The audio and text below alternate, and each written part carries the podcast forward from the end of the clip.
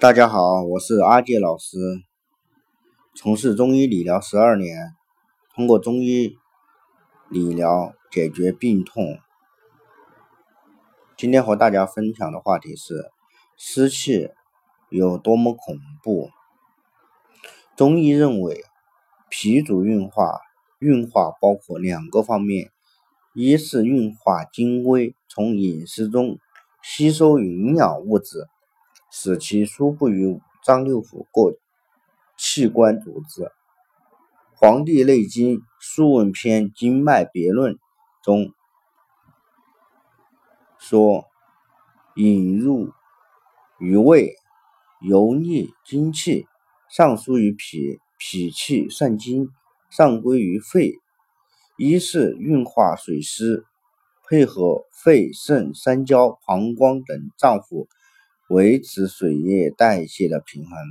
因脾属土，喜燥恶湿，当外湿侵犯，会导致脾气虚弱，反过来不能运化水湿，则可发生大便溏泻、身重、浮肿、内分泌失调等症。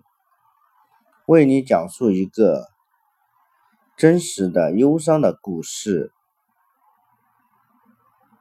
千寒易出，一湿难去，湿性黏着，如油入耳。这句话恐怕很多女性都耳熟能详了。它形容的便是人体内的湿气过重，会让人的精神无法提起，从而影响人的生活质量。如果体内湿气不除去，会引起一些疾病，且病情牵延难愈，说明体内藏湿是大事。希望大家提高警惕，不要中招哦。尤其是女性，我们在工作中见过的形形色色，因为湿气过重而落下病根的女性，严重一点说，很多人往往。都是抱憾终生。印象最深刻的几个案例，一个是一位四十岁的女性，这个女性刚刚四十岁，如果走在大街上，你可能无法知道她已经停经了五年了。可事实就是如此，内心的苦只有她自己知道。因为在零七年淋了一场大雨，然后没及时进行调理，没有及时排出湿气，等到过了两三个月，月经迟迟不来，才回想起那淋的那场雨，心想糟了，好不容易找到一个名老中医。给开药方，吃了几副药，月经来了。无奈老中医赫然尝试停止服用中药，然后月经又不来了。于是又去找西医，西医大夫二话不说就给开了补补加诺，一吃就来，一停药，月经又停了。他担心长期服用激素会导致副作用，把西药彻底停了，因为。其卵巢已经对激素形成了依赖，停药后，于是月经彻底不来了。从此，她开始征服必经的漫漫长征，各种折腾，花费了巨额开销，但从未见起色。至今已经有十年了。你问湿气有多恐怖？你看湿气伤他有多深？因此，阿杰老师在此呼吁：千万不要任性，不要淋雨。那么，什么是湿气？湿气按中医术语称之为湿邪，是六淫。六淫就是这个。六种外感病邪的统称，这六六种是风寒暑湿燥火，在人体正气不足、抵抗力下降时，就会成为致病因素，并侵犯人体，导致疾病。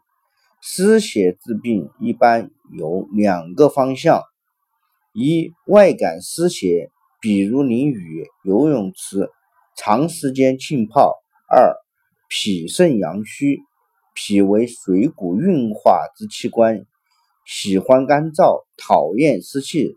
肾主水，为人体水分代谢器官。当脾肾阳虚时，人体的水分不能正常的代谢转化，就会形成湿气，反过来侵害身体，造成诸多疾病。除了在上述案例中介绍的闭经之外，湿气过重也常常是输卵管堵塞、不孕的根源。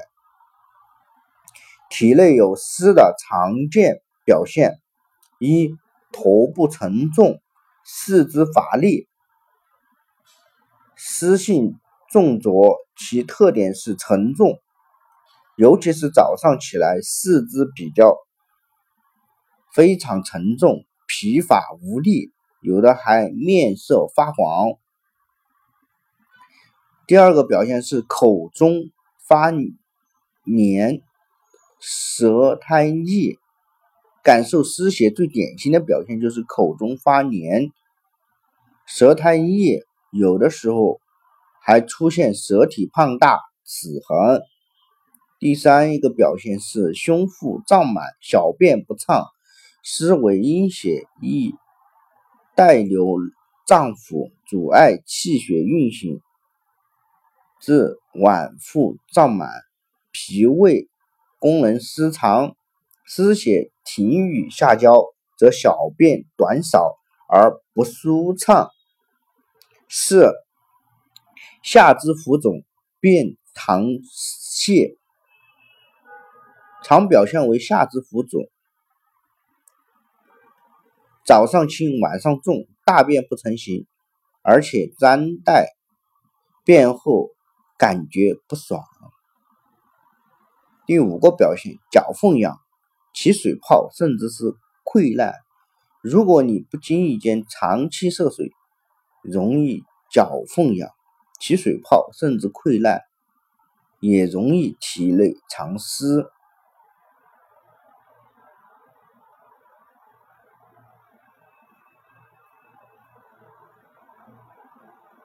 为了防止湿气上升，生活中还要注意哪些问题？